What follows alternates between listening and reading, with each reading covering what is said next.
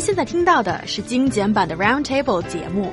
想收听并下载一小时完整节目，请关注我们的微信公众账号 EZFM Roundtable，然后发送关键词“完整版”获取下载方式，或者直接下载轻松调频 App。A polar bear has been called the saddest one in the world by many Chinese internet users as he lives in an aquarium in Guangzhou in a shopping mall. Guys, what is the life like for the sad polar bear trapped in a shopping mall?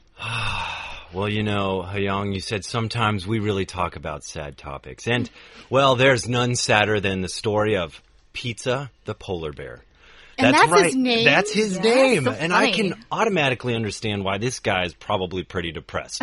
because if my parents named me Pizza, I would not be happy. Okay, but uh, okay, seriously, let's talk about Pizza the polar bear. Photos have depicted a bear named Pizza leaning against the glass wall and acting listless at the Grand View Aquarium uh, as these images went viral um, recently.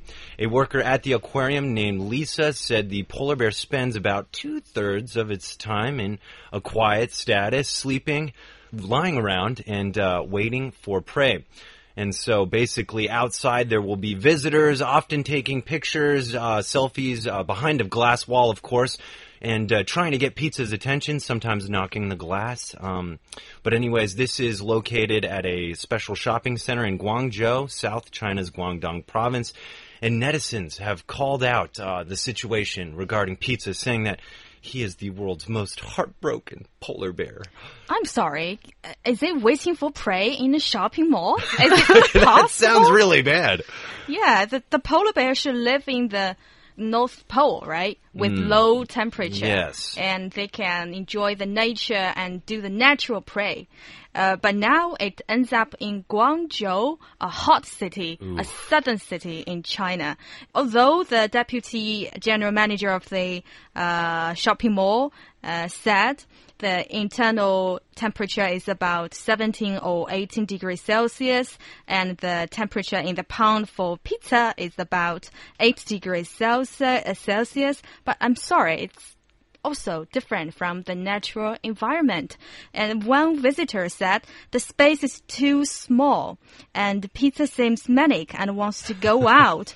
and another visitor said pizza was too lonely. He must feel upset. Yeah, it's kind of against the animal welfare from my perspective. I just feel like maybe Pizza needs a psychiatrist because it sounds like he's dealing with some serious bear issues. Aww. Oh. Yeah. And he's all alone in there.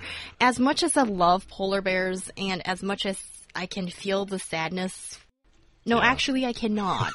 you know, people out there, it really bugs me when humans see the face of an animal and say, oh, it's just because it's got like a sad face. Well, how can you tell whether an animal is sad or not? I feel that often humans, we are not being very smart to project our own feelings into an animal. And I think it's for maybe zoologists or animal experts to tell whether this kind of condition of keeping a polar bear is in tune with the animal's nature. And of course, I think it's not a good idea to take him out of his natural habitat and in a small area mm. confined in there. That's no good. But also, I want to know what science says. Is this really bad for the polar bear? Well, you know what? First of all, I want to say that actually polar bears spend about 66.6% of their time being motionless in the wild, sleeping. They like to sleep. So do I. We have some things in common. That's really great. But you know what? I just feel like the polar bear is stressed because maybe, yes, he does feel encaged and there's a lack of uh, stimulation that happens in his environment. But at the same time, imagine that people are banging on glass walls all day and you're encapsulated in this area and taking pictures with flashes. And this bear, who is still a wild bear, um, has to deal with this. I do think it is stressing the bear out, and maybe that's why people say he's just not happy. Yeah, it, it might be a little bit hard uh, for the polar bear to see so many people every day.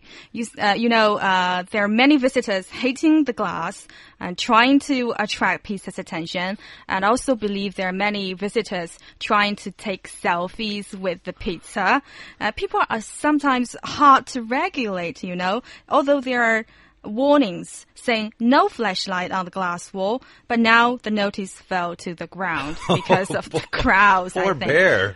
yeah. So, and the experts say putting polar bear in a crowded shopping center and letting them have frequent access with people will influence its mental status, immunity, and lifespan. Aw. Yeah. And also, I know that's so sad. Oh, sorry. I need, I need to get myself together. Um, Take well, a minute. Nah. but you guys wouldn't let me. And um, there's also the um, shopping mall's response that is saying we're doing X, Y, and Z to keep it alive and it's okay. And this is a good thing because we have this polar bear caged here. So we can educate people that we can popularize this awareness that there are these animals existing and we need to protect them. What do you think of that rebuttal argument there? How can they educate? Sorry, Ryan. How can they educate people uh, if the polar bear is not in a natural environment? Because now it is in a cage. It's totally different with the natural habitat.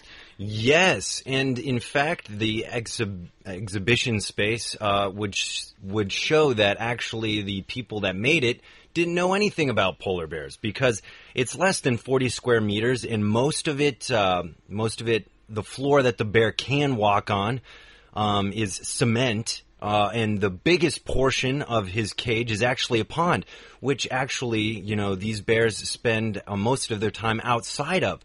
So a huge portion of his cage is something he doesn't use often. Only 10 meter long cement floor is what he has to stand on at all times during the day. And they even have snowmakers, yet they don't produce any snow for the cement floor, which I'm sure the bear's not used. I mean, there's these instincts for sure that comes through years of evolution that have gone into this bear. And he's only got 10 cements or a 10 meter long cement floor to work with. And the rest is like just this pond that he's not probably used to spending the majority of his time in. So i think it's definitely taken a toll Yeah, and more than that, raising animals doesn't only mean providing with them clean water and uh, the space and food, but also a suitable place to live without causing spiritual pressure or suppressing their nature. And the and also uh, experts say not caging large animals in exhibition hall for visitors to watch is an international trend, especially for high intelligent marine animals. Training and watching them to perform is not humane. But sadly, right now there's no national standard for how much space and uh, could raise how many bears. There's no, no such specific law regarding it. So that's something we should work on. Um, I think that's a really interesting take on this issue, Yu Yang. But I do wonder, do we need a specific law for every animal, for every small thing in life? In many ways, I don't think that is workable. I think here, um, for whatever animal, like sometimes maybe you kind of need to trust, but I know it's not there, for the people who are in charge of these animals to respect the nature of the animal. That for these polar bears in the wild, they walk so many kilometers every day and then they, they're not confined to a 10 meter cement ground. And here, I have a question for you guys. As it's interesting, Yu Yang mentions the law. We have a new revised uh, protection law for wildlife. Can we find any clauses in that legal book to help this polar bear? One of them I thought was good was deleting the standard of having economic value, meaning uh, using wildlife to become more and more uh, of a standard in China. Basically, this part really puts requirements and restrictions on, on on having these kind of animals, and I think that's important. because I feel polar bears and other kind of more rare animals, like let's take also panda bears, they need to be taken care of, I think, especially and, and promoted to have good health um, because these animals are becoming more rare and rare as as humanity continues to advance in technology and take up more space. Uh, it disenfranchises these animals, and so all they have left is these little 40, uh, 40, what, 40 square meter cages that they now live in, and that's just sad.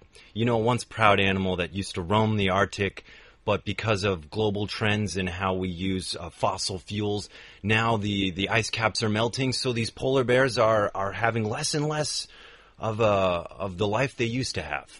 And also, um, there's no animal welfare written in the new law so far, uh, but still, it states that we should guarantee the wild animals have necessary living space according to his living habits, like the place, facility, and technology should fit the animal's needs for breeding and growing. It states no abuse of wildlife. It's a kind of general, too general, I think. More detailed, specific is needed. And also there should be severe punishment. Uh, like banning individual or organizations who didn't treat wildlife well from raising wildlife again and posing high fines and giving criminal sentences to those who violate the law. And uh, be, uh, moreover, I think the attention should not only be given to those cute special and popular animals like polar bears. Uh, some very common animals should be given attention to, and promotions like public welfare advertisement or posters urging people to pay attention to the whole living situation of ordinary animal species. On the plus side, though, in the specific case of Mr. Pizza, I did find out that he will, once he matures to the age of six, be given a mate. So maybe there's a light at the end of this tunnel of his depression, Aww. and he'll one day find that special bear. Oh, so he can mate and date in the near future. mate and date, I like it. Yeah, another perfect rhyme, rhyme price. And also, I really want to know what's going to happen in that shopping mall. Now there's petitions going online. We're talking about it, and I think there's increasing awareness from people to want to uphold the welfare even for animals. And I really want to see that place shut down. I don't usually often reveal my personal stance as clearly as this one, but the polar bear needs a better living condition. Well, and it's also so commercialized. Like zoos are like museums, and when you go there, you go to learn about animals. You know, maybe they are selling some stuff, but that's maybe to keep the zoo. I mean, because polar bears are expensive to maintain. But this is a shopping mall. Obviously, the bear's there to attract people to these shops, so it's completely commercialized usage. And also, our WeChat listeners, they have so much to say regarding Mr. Pizza, the Great. cute polar bear that seems to be the saddest one on this planet right now. Agnes says, the tragedy of these caged animals, and there are many very uh, explosive uh, emojis that follows that comment, so just imagine. And Han has something to say. It's Ooh, so not yes. smart tongue. But it doesn't fit his persona in my mind this time what he's got to say. He said, at least give him a female polar bear to play with or a cute penguin. And Madison says, when humans put wild animals like the polar bear into a cage for human pleasure, um, humans forget how vicious these animals are in their natural habitat.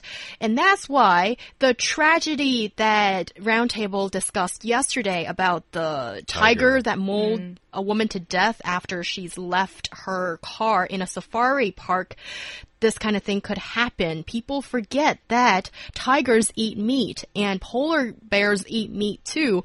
And you need to put them in their natural habitat. People don't need to actually see these animals to understand. They need to be protected or knowledge about it. So Madison, I think you mm. are a very smart woman and I completely agree with you. And Han, I think this polar, is Madison. Polar bears, no, but Han oh, said. I'm sorry. Uh, I'm, I'm responding to the mate Han, part. Yeah, I think polar bears eat penguins. So oh. it would be a quick relationship. Oh, just allow that penguin to stay cute in my mind for another minute, please.